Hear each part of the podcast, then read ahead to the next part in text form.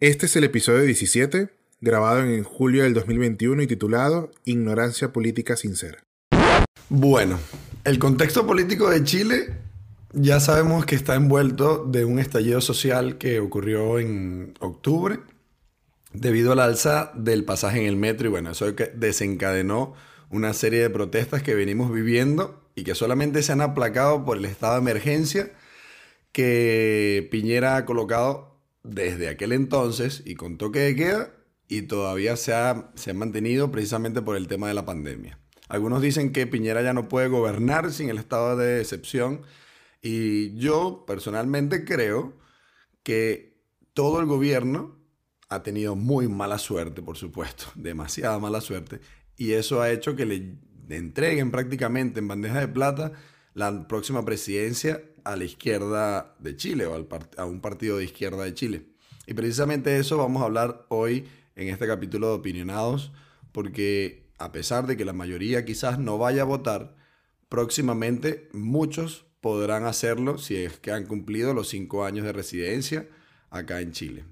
Vamos a ver qué sale entonces de este debate con, con estos candidatos, porque la primaria van a ser dentro de poco y probablemente nosotros nos tiremos algo así tipo Walter Mercado a ver quién gana en este escenario político tan convulsionado.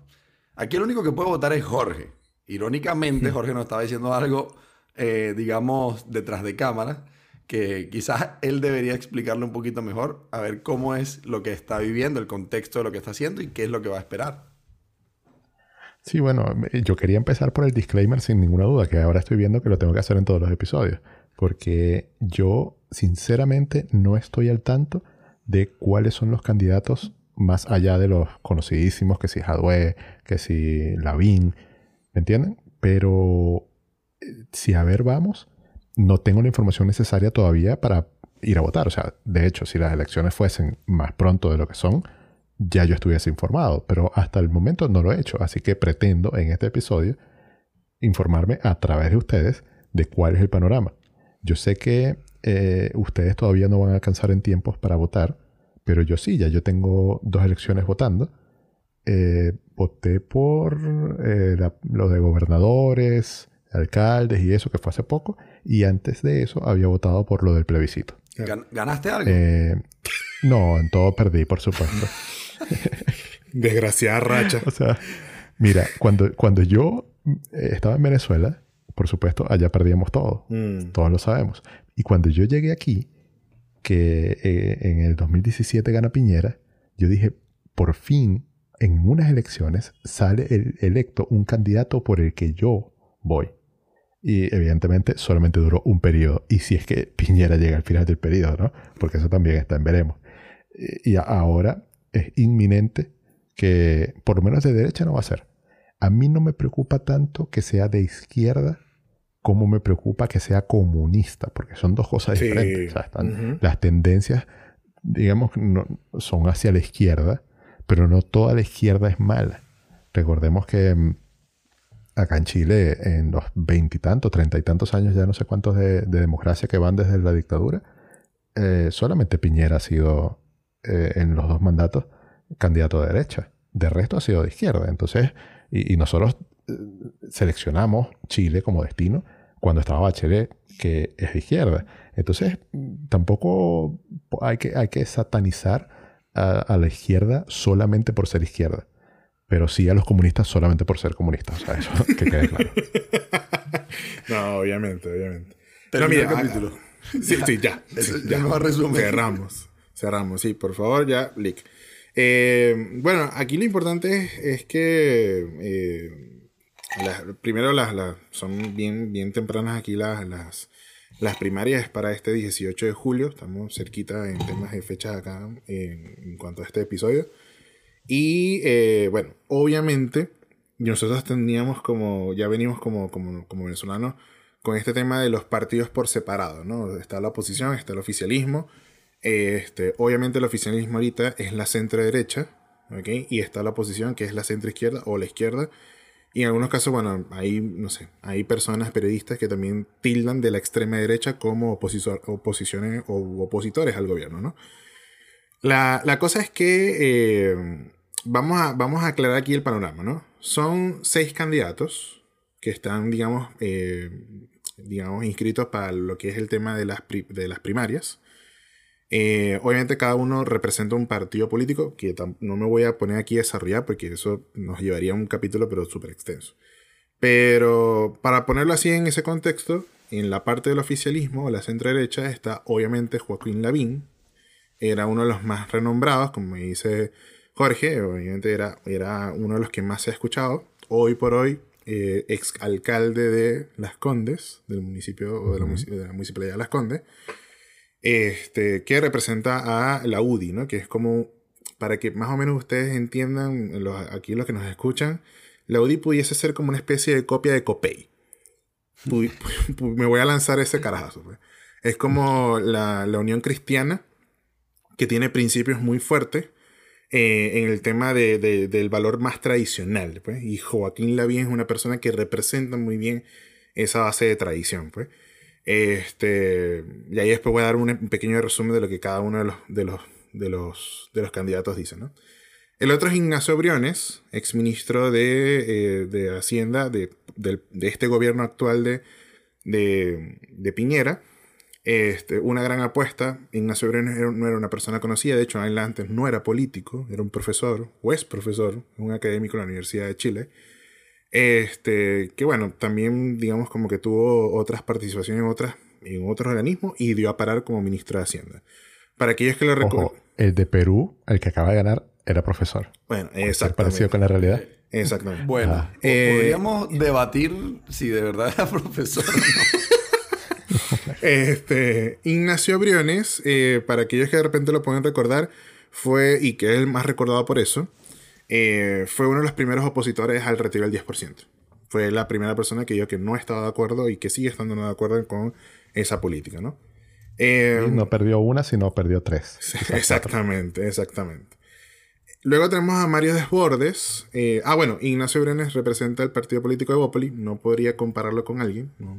No, sé mucho la historia de Bópoli. está luego Mario Desbordes, hoy por hoy actual diputado del Senado, o, o digamos senador de la Cámara del Senado. Ese carajo sí creo que no va para el baile.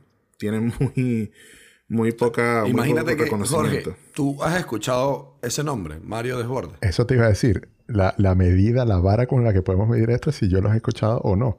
Que yo no estoy tan pendiente de la política. Y, no, yo, obviamente, a Lavín y a eh, Briones, sí. Claro. Pero a este no. Mario Desbordes es, un, es un senador que pues, tiene carrera política. Obviamente yo sí, porque yo sí lo sigo no por el tema político, sino porque, bueno, la economía y política están pegadas. Entonces, siempre cuando hay una noticia económica, siempre salen a relucir estos personajes. Pues. Eh, no hay mucho que decir de él. Sebastián Sichel.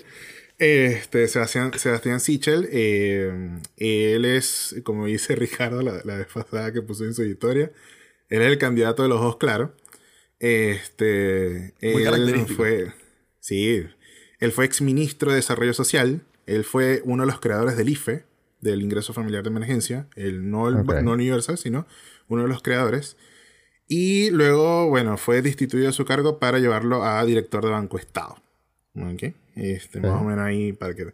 Él es independiente, él no, no representa, entre comillas, un partido político. Eh, esos señores cuatro son las partes del Pacto de Chile Vamos, la parte derecha.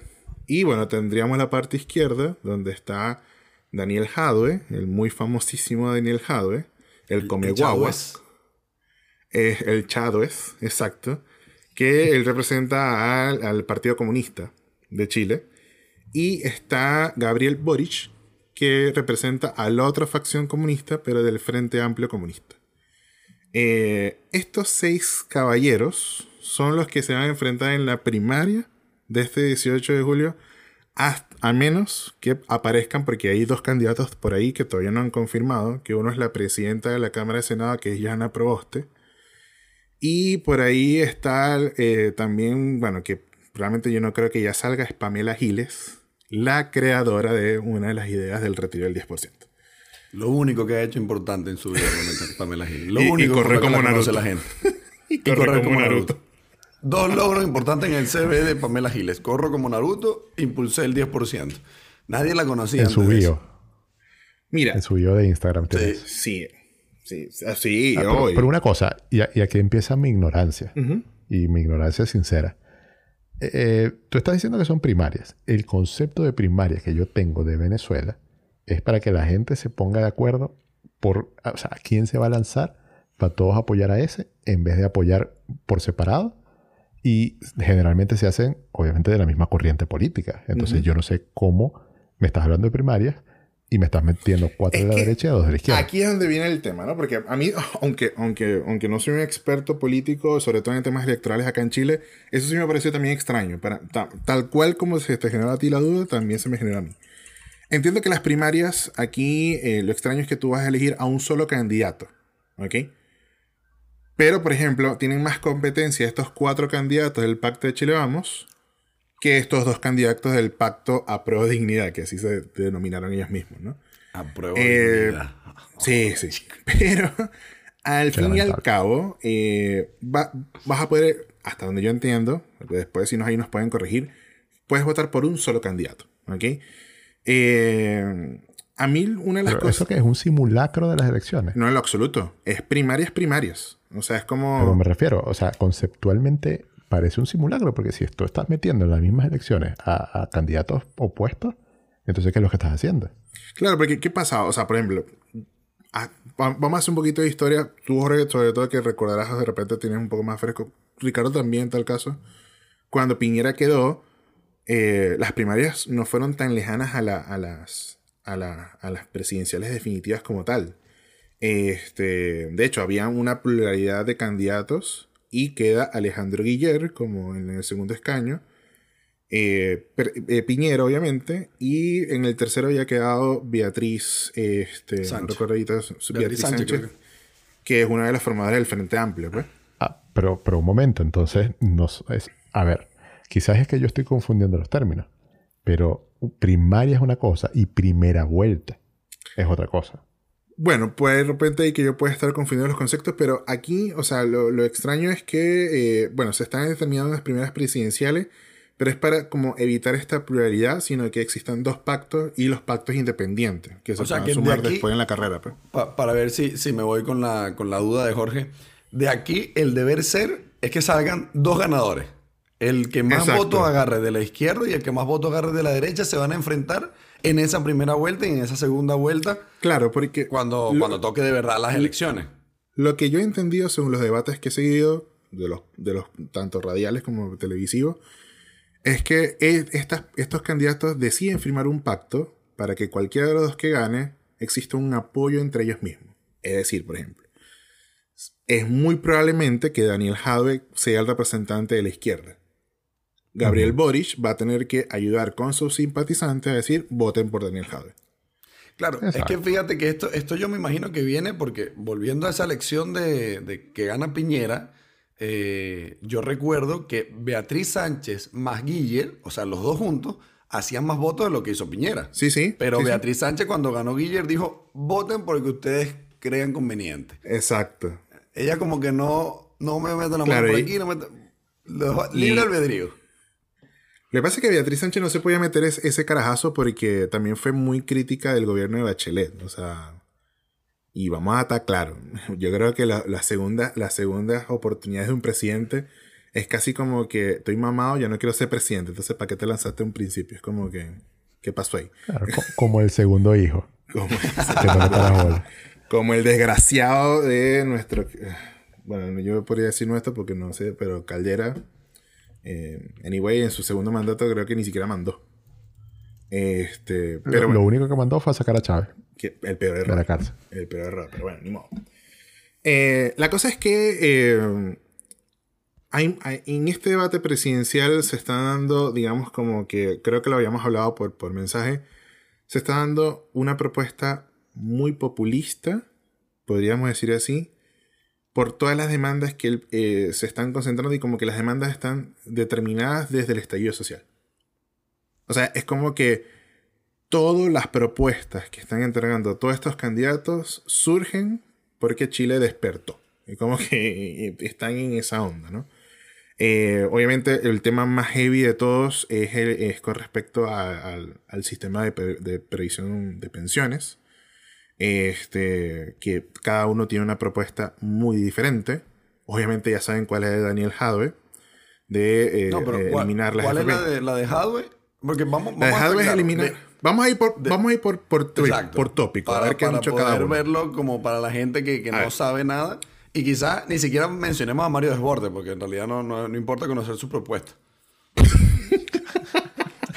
Mira, eh, Pobre Mario. Vamos a poner al Daniel Jadwe propone eliminar 100% el, proceso de la AFP. Eliminar directamente eh, la AFP y él sigue diciendo que no se van a expropiar las cuentas individuales que hoy por hoy existen. Supuestamente eso va a seguir, entre comillas, este, va a seguir, pero sí se va a eliminar las AFP para generar una sola cuenta administrada por el Estado, por un fondo estatal solidario, bla, bla, bla, bla, bla, bla donde va a haber una repartición justa. Eh, no creo que eso sea muy justo, pero anyway, este, eso es lo que propone Jadwe. Eh, Gabriel Boric propone algo similar, ¿ok? Y obviamente el, el, frente, o sea, el pacto de Chile Vamos, Joaquín Lavín apuesta por el crecimiento económico, generar mucho más empleo y que el empleo obviamente también pueda generar buenas pensiones. Este, no, digamos como que se habla también de fortalecer un poco el pilar solidario que hoy por hoy es lo que ayuda a aquellas personas que... ¿Qué pasa? Que hoy las personas que se están, están recibiendo una pensión, tenemos que recordar que esa pensión puede que no sea muy completa porque no tuvieron el, poder de cotizar durante 40 años o 30 años, porque vamos a estar claros, la FP tampoco es tan vieja. ¿ok? Ignacio Briones, como buen académico, eh, puede que eso le pase un poquito de factura. Él quiere un poquito de sesgo. ¿Cómo, no, no sé si Jorge lo siente también. Eh, quiero. Sí. Bueno, sobre todo cuando conoces que Joan publica y, o sea, repostea videos de Ignacio Briones en sus historias. Sí, lo, pasa como forwarded en, many times. quiero, quiero, quiero, hacer un, quiero hacer un periodismo bien equilibrado, ¿no? Porque vamos a estar claros, o sea, creo que lo hemos hablado y lo hemos conversado. Ignacio Briones tiene buenas propuestas, pero hay unas que, mira, Marisco, no te metas con eso. Este, una de sus propuestas, que no sé si realmente eso sea muy idóneo, es aumentar un, un por ciento o en un punto porcentual el IVA. O sea, es llevarlo al hoy 19%, 20, y que según lo que se recaude, ¿ok? Sea directamente llevado a las cuentas individuales por proporciones similares, ¿ok? O sea, es como, como dividirlo entre la cantidad de chilenos que existen y todo el mundo va para allá. Este. ¿Y por qué no, lo reparte igual sin con el 19%? No entiendo. La matemática debería dar para un porcentaje para abajo, porque siempre da para arriba. bueno, claro. Bueno, creo que dijimos que Mario Desborde lo íbamos a eliminar. Mario Desborde, él quiere llevarlo hacia abajo. Él quiere bajar la alícuota del IVA. Por eso, por eso probablemente está eliminado. Pues. Bueno, eh, ese 1%, si te pones a ver, en la práctica significaría, o, qué, es lo que yo creo, y de nuevo ignorancia sincera, eh, que los que más tienen y más compran van a subsidiar a los que menos. Porque si al final van a llegar todos equitativamente, lo que se recaude es por quien gasta más. Exactamente, exactamente. Entonces por eso es que eh, esa medida, no sé si, o sea, porque, a ver, más allá de eso, más allá de que hablemos de todas las propuestas que cada uno tiene y las discutamos y todo lo demás, eh, tenemos, que, tenemos que recordar que, o sea, el, el nuevo presidente que, se, que sea electo para Chile va a tener dos retos muy grandes. Uno, la convención constituyente, que eso ha sido un circo, lamentablemente. Sí. Y dos, también tiene que ver mucho el proceso en cómo se va a conformar la nueva Cámara. Eh, la, nueva Cámara de Diputados es la nueva Cámara de Senado. que este, actualmente es oposición al gobierno, ¿cierto? Y que puede que sea así, o sea, porque ¿qué pasa? Que aquí existe, o sea, o de hecho, con, con, con los votos que obtuvo Piñera, eso fue un voto combinado lo que hubo ahí. O sea, si bien Piñera es de la centro derecha, parte de la Cámara todo es casi que oposición. O sea, ellos tenían, ellos tenían parte, un tercio muy importante en el cual tenían decisiones, pero en la medida que Piñera primero, el estallido social lo jodió. Y segundo, el, digamos, las malas políticas o tardes políticas en cuanto a la pandemia, hubo muchos diputados del propio pacto de Chile Vamos que dijeron, marico, no, o sea, sea, todo el partido de, de Chile Vamos está mal, pues. Entonces, eso fue lo que Él poco... quedó solo, ¿no? Al final quedó solo. Al final, eh, o sea, prácticamente pudiéramos decir que quedó solo, pues. O sea, al final es como que él está terminando un periodo y ya, se quiere ir de vacaciones.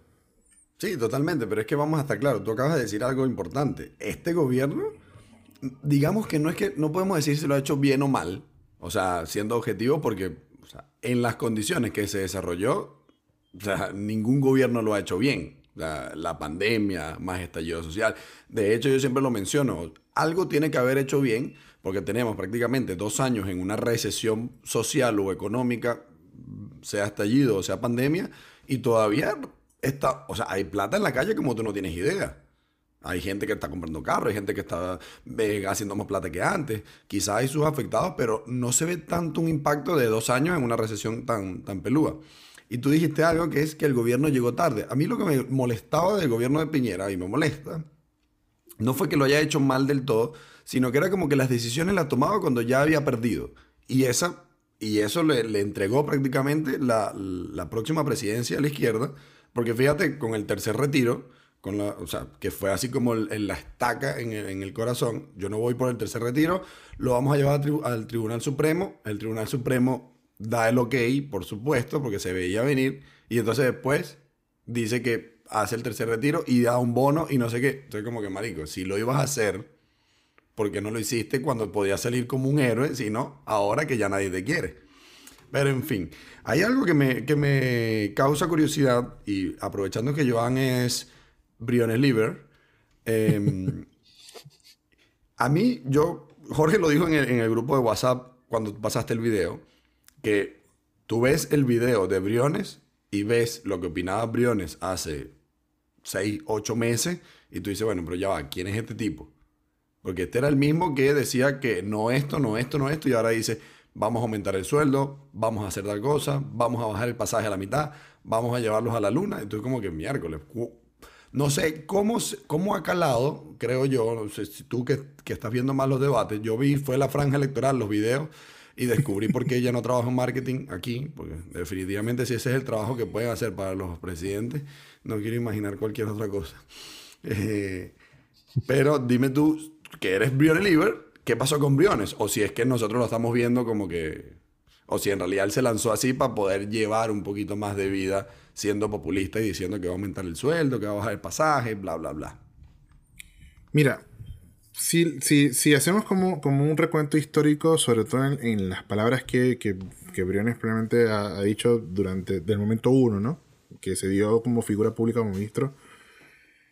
eh, él eh, tenía como un ámbito social, pero a la vez como, como queriendo decir, o sea, era lo que siempre decía de que hay que poner de parte de todos. O sea, al final el problema no es solamente de, de- del gobierno. Y, yo voy a decir algo que probablemente, probablemente, no sé, lo voy a decir y soy netamente responsable de mis palabras. Yo, Joan Morán, no Ricardo, no Jorge.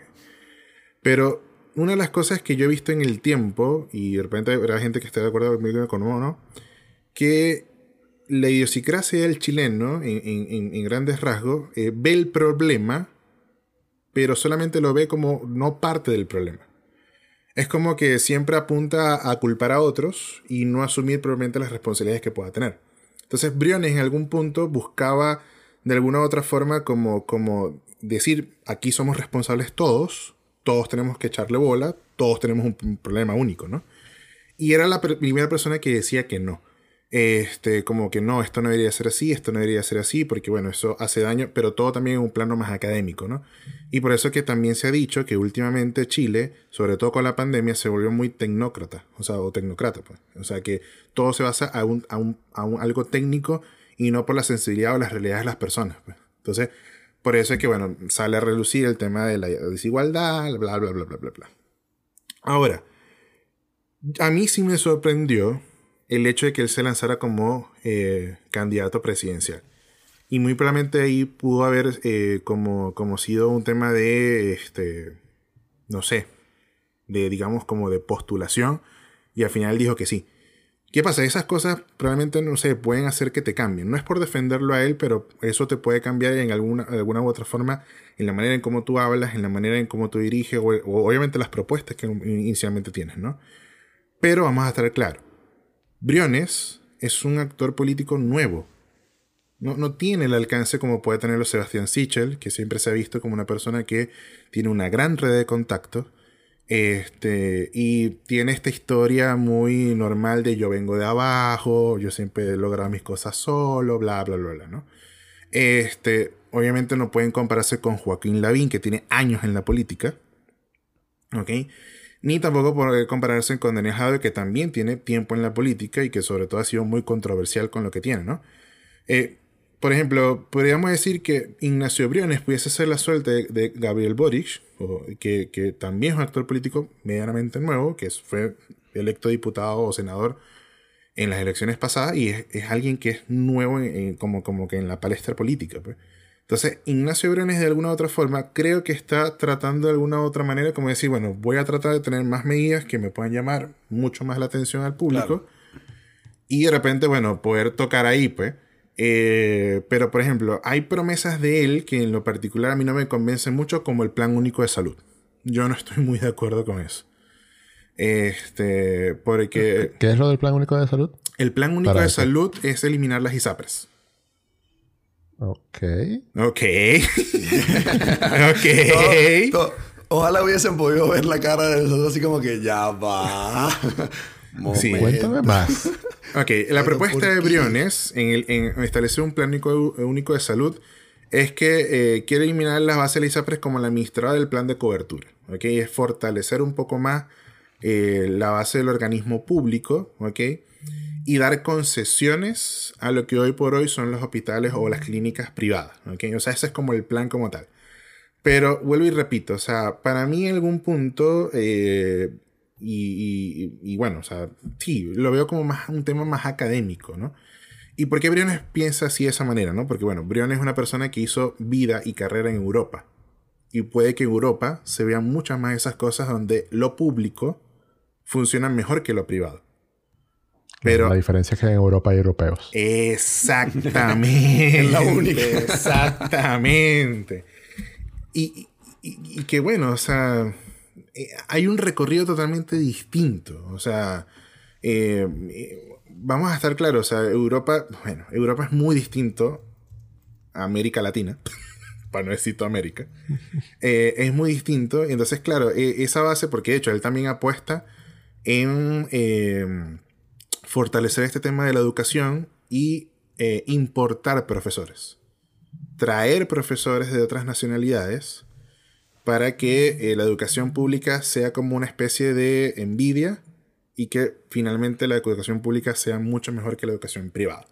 Entonces, hay, hay ciertas cosas de Briones que en lo particular yo lo veo como un sueño que es imposible siento que no terminará bien. Sí, siento no, que no, Bien. Mira, yo, te voy a decir. dime, dime.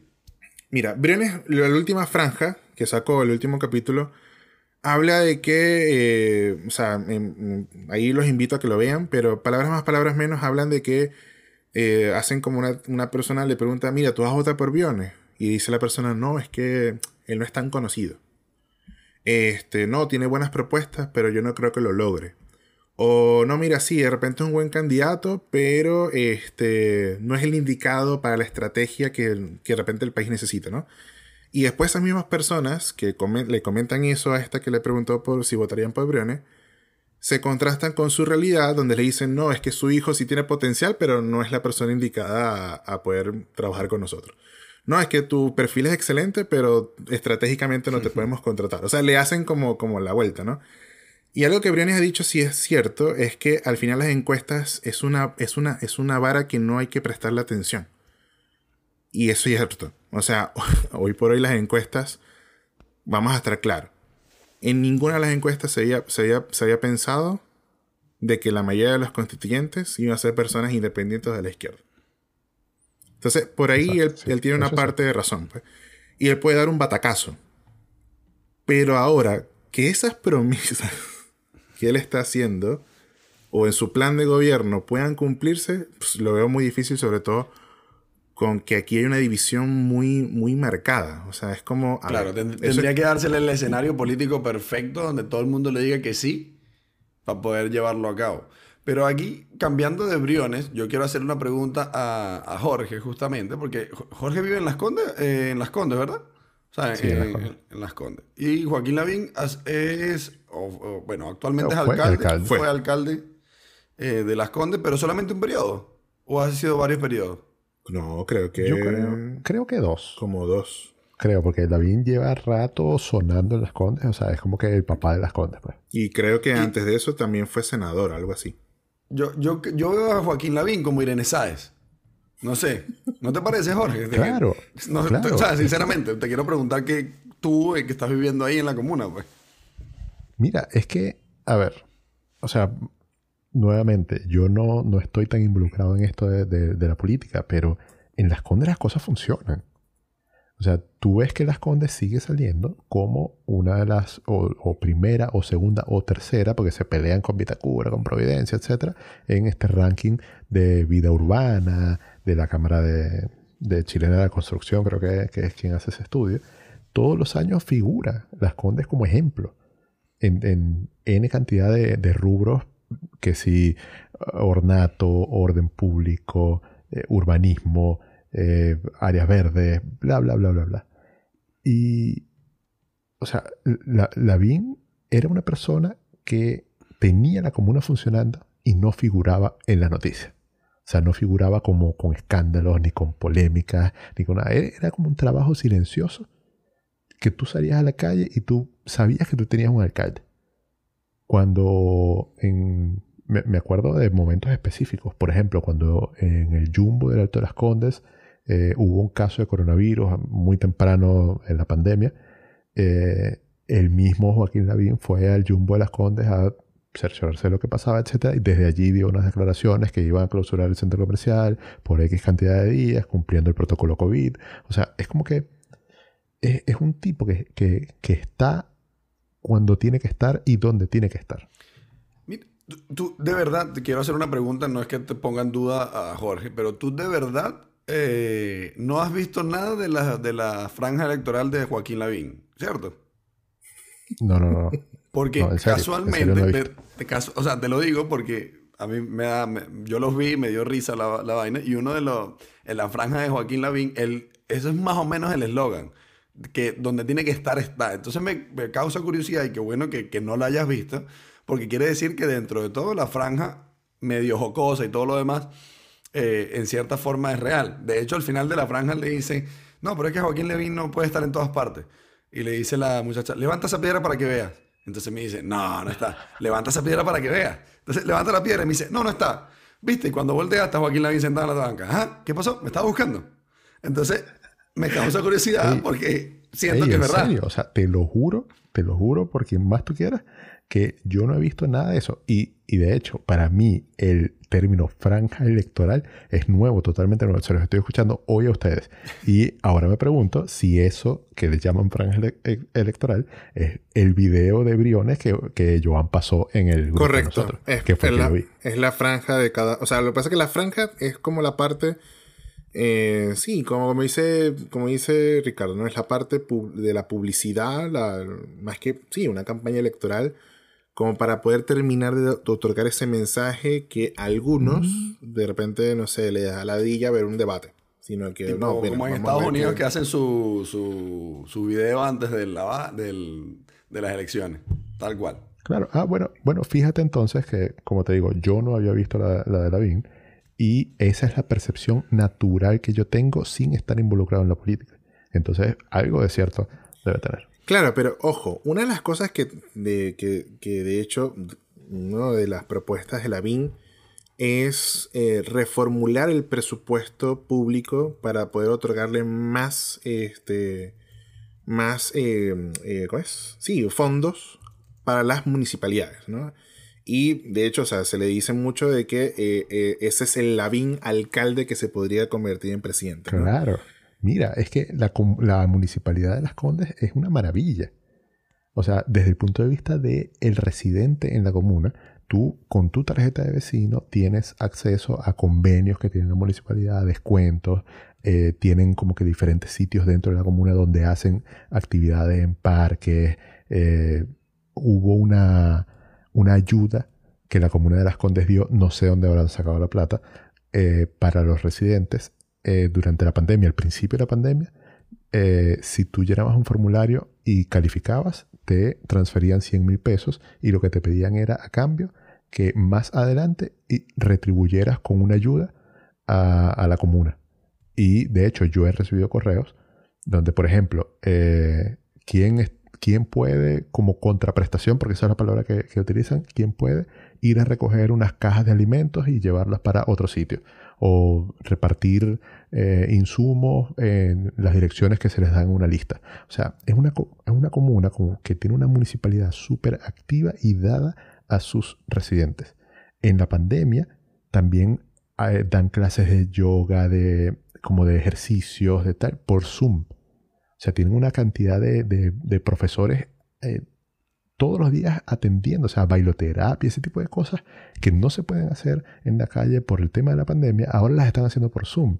Es una organización tremenda que da gusto de verdad vivir acá, porque y, y para donde tú vayas de la comuna todo está limpio, todo está en orden, eh, la inseguridad eh, es bastante baja en relación a, otros sitios de la ciudad. Independencia. Tienen estos drones, bueno, tienen estos drones eh, que, policiales que, o sea, mira, todo funciona. claro, bueno, el desafío sería si Joaquín Lavín podría convertir... Ah, claro. A Chile las Condes. O sea, como que no es lo mismo. Yo entiendo perfectamente eso. No, no y, y eso. un pedacito que, que, el país completo. Y además está claro, eso no va a pasar. Sí, sí, sí. ese sería la, la, lo, lo, irreal de, de, de, quizás creer eso, porque entendemos que se maneja completamente distinto, es un presupuesto completamente distinto, etc. Y bueno, pero es, que, pero es que mira, ¿no? Aquí, bueno, a modo de gracia, necesito contar algo el domingo, si no me equivoco, fuimos a. Estábamos de cacería buscando un mueble que no, o sea, que no, es, no lo había despacho por internet, sino solamente en tiendas en Easy, ¿no? Y entre eso nos ¿Mueble de qué tipo? Disculpa la... Cómpralo por Amazon. Siempre, me gusta. Eh, es, un, es una biblioteca, ¿sí? Podríamos... Ok, ok. En, la particular que yo lo había visto me hubiera gustado, pero no lo había despacho en internet, solamente lo había en tiendas. Y en esa cacería nos llevó a la reina. ¿okay? Alicia de la Reina. Cuando llegamos, ya se habían acabado. Fue como que coño. Y eh, terminamos diciendo, bueno, vamos al Easy de Alto Las Condes, que fue como que, ¿para qué fuimos para allá? Porque el Easy de, de Alto Las Condes es chiquitico. Casi que... Exacto, sí. Pero bueno. La cosa es que este, nos devolvimos después al de la reina porque alguien nos había atendido ahí en ese Easy y nos dijo, no, sí lo hay. O sea, vayan porque si lo hay, de repente puede ser que esté guardado. Busquen a alguien que le, o sea, le preguntan para que se lo juzgue. Qué, buena forma de, gastar gasolina, ¿vale? Sí, sí. Nos devolvimos. Nos devolvimos y en, esa, y en eso de devolvernos, yo me equivoco en una calle. ¿No? Y entonces, bueno, tuvimos que dar unas vueltas para otra vez el Waze nos, nos, nos redirigiera nuestro destino allá en el y la Reina. Marico, en eso llegamos como a una calle pequeñita y nos asombra porque hay un aviso que dice barrio protegido. Ajá. ¿Ok?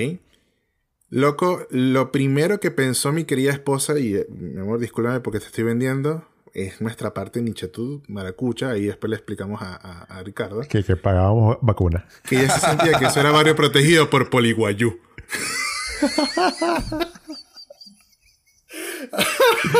no, pero eso es por, la seguridad de, las condes. Aquí hay todo un sistema de cámaras, hay unos códigos QR en los árboles para que tú, si tienes algún problema, tú escaneas el código, haces un reporte. O sea, es como, de, verdad que es una nota vivir en, una comuna con estas prestaciones. Sí, es que. Le estamos, vendiendo las o sea, estamos vendiendo las condes en este capítulo para que rienden como no tienen idea. No, pero ojo, ojo, ¿no? Volviendo un poco más al tema de la realidad, este, y otra de las cuentas, o sea, más que la realidad de las propuestas de, gobierno, una de las propuestas de la BIN, ¿ok? Es, eh, bueno, de la mayoría de todos, es eh, refundar o reorganizar carabineros. Es una de las propuestas que también, más que populista, ha sido por solicitud de, bueno, porque obviamente Carabineros ha perdido el prestigio. Yo no sé, Jorge, si tú en el momento cuando antes de venirte tú llegaste a entrevistarte con, el cónsul este, chileno para Maracaibo. No, no, no, no. Nunca, nunca fui a... No, bueno, yo llegué a ir y él nos vendió que, o sea, nos vendió literal que, o sea, carabineros eran, eran eh, digamos, oficiales funcionarios muy respetados acá en Chile, que se le tenía un respeto, que había una vara alta en cuanto a los estilos de, un carabinero y que hoy por hoy eso, o sea, se ha perdido. Pues. O sea, cayeron en, Paco Juliado. Mira, cuando yo llegué en el 2015, aquí el, casi que el eslogan de lo que yo veía en la calle, eh, y ojo, en ese momento no, no, era que había N cantidad de venezolanos como hay hoy.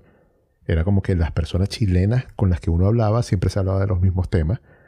Eh, y decían que Carabineros, había una estadística, que no sé dónde la sacaron, pero todo el mundo la repetía, que Carabineros era la tercera eh, institución de policía más respetada del mundo.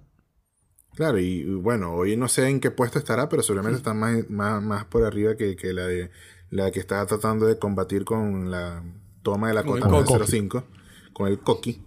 Este, pero bueno, más allá de eso es que... Eh, deberíamos, meter, deberíamos meter a la bien en la cota 905, a ver qué hace. Ahí si no va a aparecer. este, no, pero mira, eh, una de las cosas que obviamente Carabineros, o sea, no solamente por el estallido social, porque de repente nosotros como venezolanos a veces vemos lo superficial, ¿no? Y a veces no nos adentramos bien en lo que sucede, pero Carabineros ha cometido muchos errores, sobre todo en, el tema de cómo se ha manejado el tema de la Araucanía, ¿no? Donde está básicamente el narcotráfico acá instalado en Chile, ¿no? Este, pero más allá de eso, Lavín quiere reformar y lo primero que habló, que fue una de las cosas que me gustó, fue reformar pero con tecnología. Es como decir, hay que sacar un poco el factor humano y eso es lo que decía, decía Jorge, los drones. O sea, él decía que en algunos casos ellos han tenido que prestarle los drones a carabineros o los drones a la misma PDI para, digamos, poder, digamos, eh, no sé, irse a otras comunas, eh, poder, digamos, hacer un, trabajo de vigilancia mucho, mucho mejor, ¿no? Entonces, eso es lo que hablo. ¿Qué es lo que se critica mucho de Lavín? Es ese sueño de que, o, la forma en cómo él pueda ver eh, dirigiendo un país, pero con un sentido de alcalde, ¿no? Y probablemente no le van a los números. Claro, lo, micro contra lo macro. Sí, sí, se, entiende que es diferente. Yo veo a Lavín como veo a extranjería dentro del gobierno chileno. Porque extranjería. Exacto. Eh, eh, extranjería, por lo menos con Belolio, ellos le, le metieron durísimo la tecnología y, y, es, o sea, más allá de los tiempos, porque no estamos hablando de eso aquí, de los tiempos que se está tardando, los tiempos que se está tardando es por colapso, por la cantidad, por el volumen de solicitudes, no porque los sistemas no sirvan, Exacto. porque los sistemas que han hecho son maravillosos. O sea, la, la, automatización, la sistematización, digitalización de todo es maravillosa. Eso lo hace la bien aquí. Y entonces es como que me, me encantaría, porque yo amo la tecnología, me encantaría que ese sea el país en donde podamos vivir. Pero ahí hay una de las cosas que, que, a veces, bueno, cuando, bueno, todavía a veces agarro Uber, me gusta debatir con la gente y entender cuál es su, digamos, su postura, ¿no? A Joan lo que le falta es un hijo. Porque ya es papá. Probablemente, probablemente. Ya es, un papá. Bueno, tengo a Luna, pues. Por donde lo vea. No hablo con ella, pero. Y, cuéntame, ¿cómo ha estado el día? ¿Te, ¿Te, sigo doliendo la bola izquierda? No, ah, bueno. Eh, Con pantuflas. Sí, sí. Eh, y una de las cosas que dos personas me dijeron de Lavín es que a él López sigue un pasado oscuro. Que Lavín fue militante o fue alguien que, militante no, participó dentro de los procesos de la dictadura. Me imagino. Y obviamente ahí es donde está calzando la gran parte donde digan, bueno, puede que no quede. Porque ahí, o sea, a ver, más allá de que nosotros pongamos todo aquí el tema de las propuestas y que todos puedan ser geniales o en algunos casos son muy locas, porque ni hablar las de Hadwe, por Dios. Porque una de las cosas que, que hemos hablado dice que, que, que las pymes que no puedan pagar 567 mil de mínimo tienen que cerrar. Pero es que a mí me da risa, porque entonces después vas a verlo, o, o ya habría salido, que se malinterpretaron sus palabras. Porque el carajo me hace recordar demasiado a Chávez, marico. O sea, como que... No, no, no, yo no, dije eso. No has visto la... Maravilloso que ahora todo está grabado. sí. Eh, la entrevista donde le preguntan a, a que dónde vive. Y entonces él dice, ahí en, en Huechuraba, al lado de la comuna.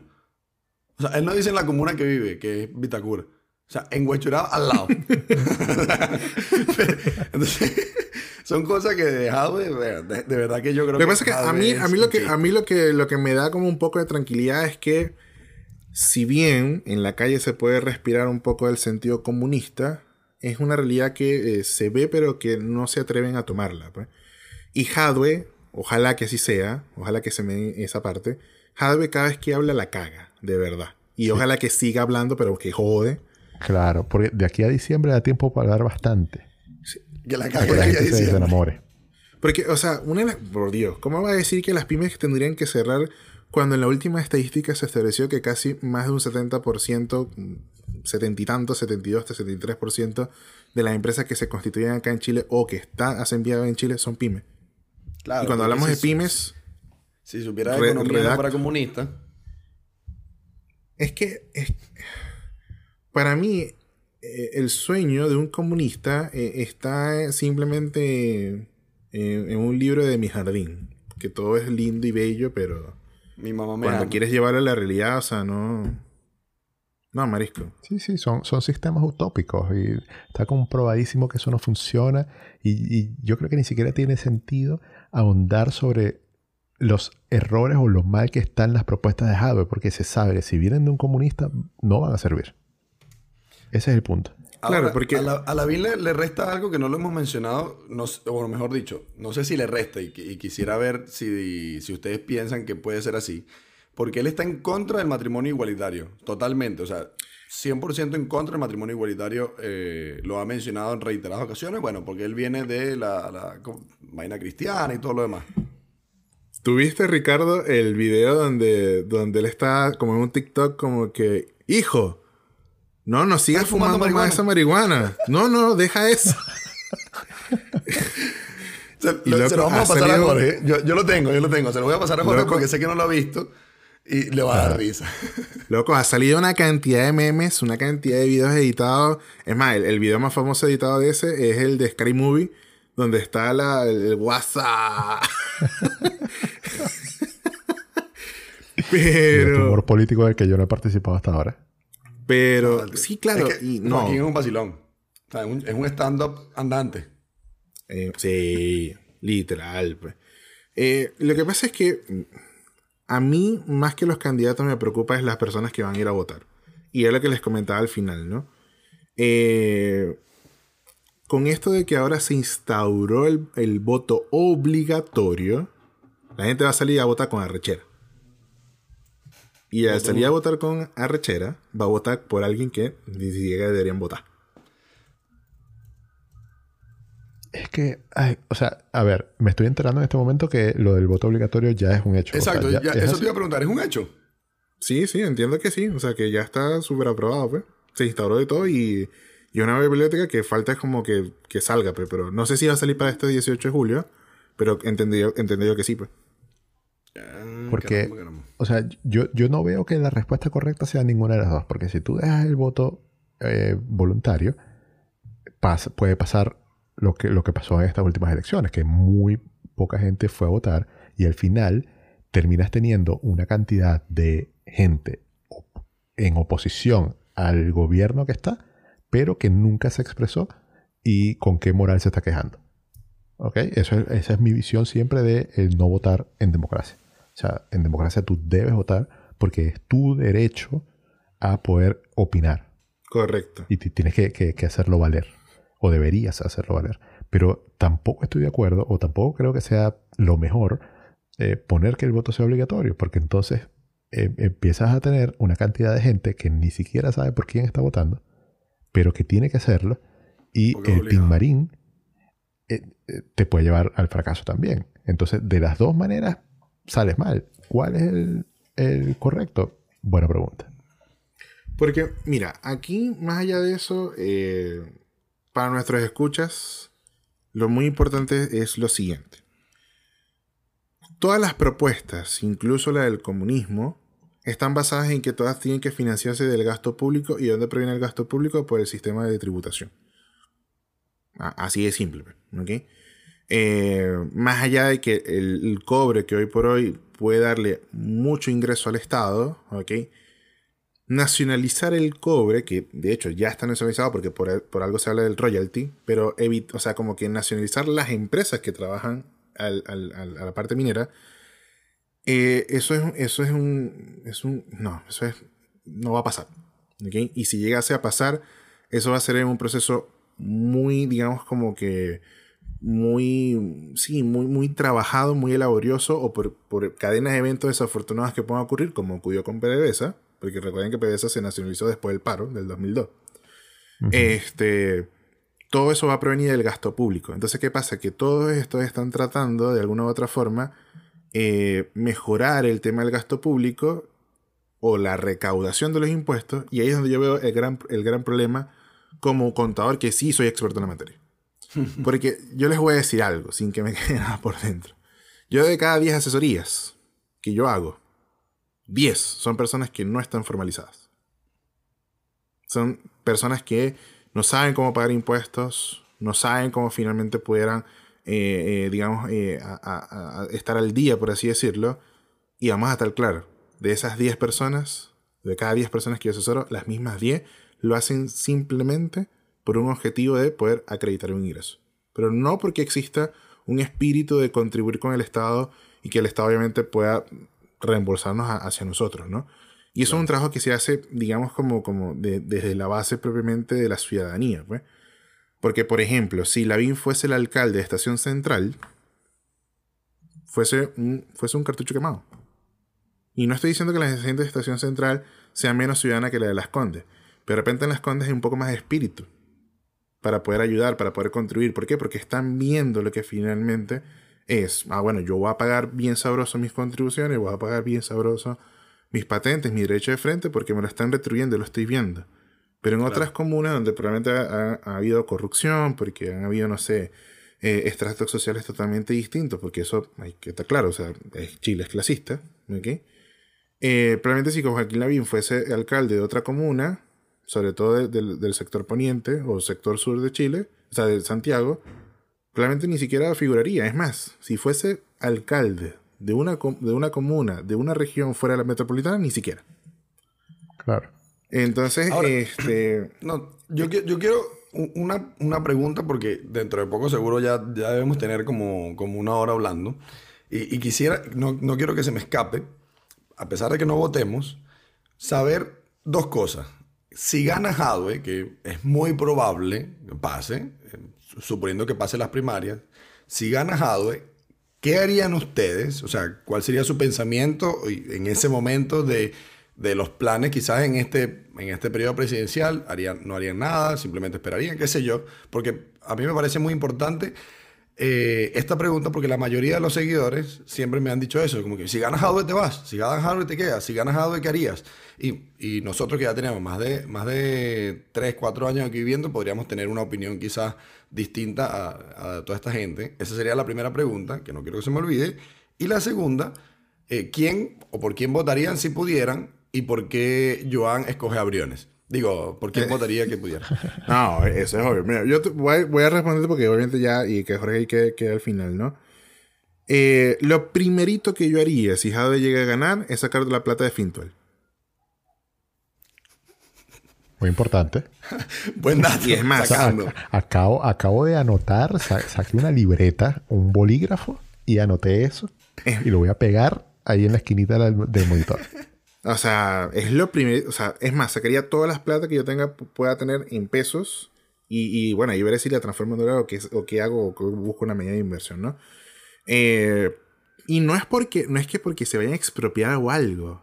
Es que eso es, es a ver, cuando un comunista llega a un poder, eso es así como, a ver, así como cuando Piñera fue electo presidente y el dólar bajó a su mínimo histórico, o sea, casi que, o sea, para la, para la época casi que el dólar llegó a casi los 595 pesos por dólar y la bolsa incrementó, aquí lo que va a suceder es un efecto contrario.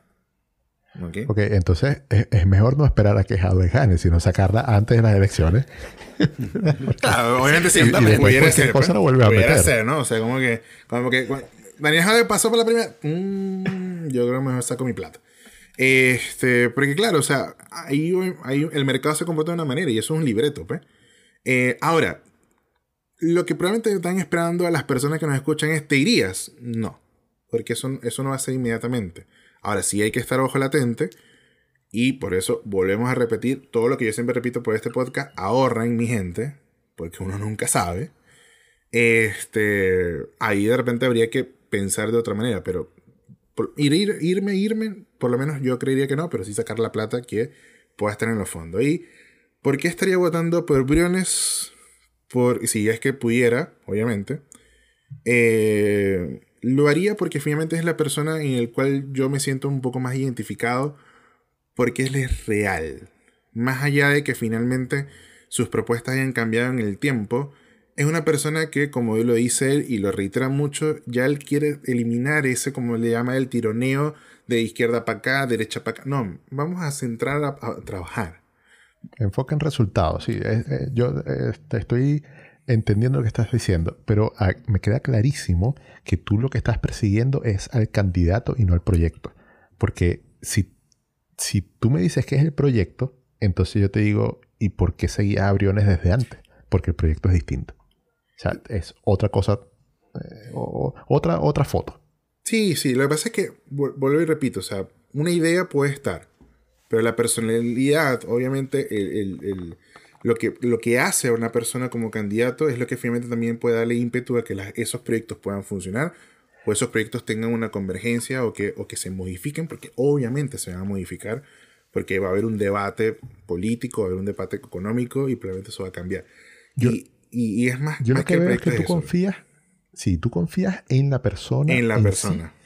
y, que, eh, y en las ideas que pueda tener, confías en que pueda llevarlas a cabo y sabes que sus ideas quizás no sean al extremo del comunismo, ni tampoco al extremo del, de la derecha, eh, pero tú confías en la persona, eso me queda clarísimo. Exacto. A ver, para responder a Ricardo, yo, eh, ¿por quién votar? Mira, eh, como te digo, no tengo toda la información de todos los candidatos, así que no podría decirte en este momento, mi, voto va a ir para tal persona. Pero sí, de los que hay, al que conozco, entre comillas, o lo más que puedo conocer alguno, es Alavín. Y siempre me, he sentido bien viviendo en un sitio donde él ha gobernado. Así que eso tiene que significar algo. Así que muy probablemente eh, mi tendencia vaya por allí. Y si ganas Adwe, yo no, no sería una, una, persona que sale corriendo si ganas Adwe. Pero como dice Joan, o sea, y si yo lo traslado al, a lo que nosotros vivimos en Venezuela, yo salí de Venezuela, o sea, a ver, Chávez ganó en 99. Eh, el, el, ya iba a decir el estallido.